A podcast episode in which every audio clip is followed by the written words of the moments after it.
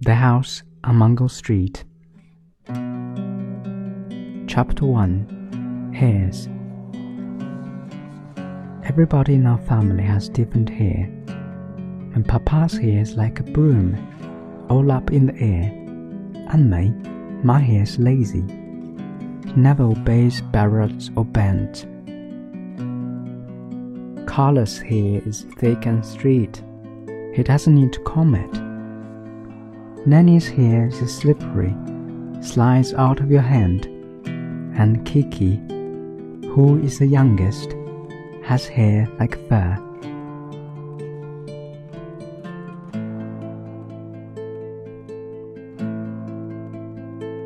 But my mother's hair, my mother's hair like little rosettes, like little candy circles, all curly and pretty because she painted in pinkers all day. Sweet to put your nose into when she's holding you, holding you, and you feel safe.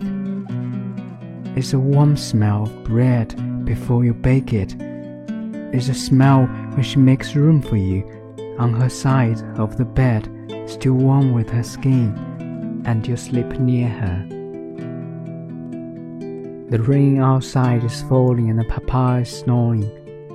The snoring, the rain, Mama's hair smells like bread.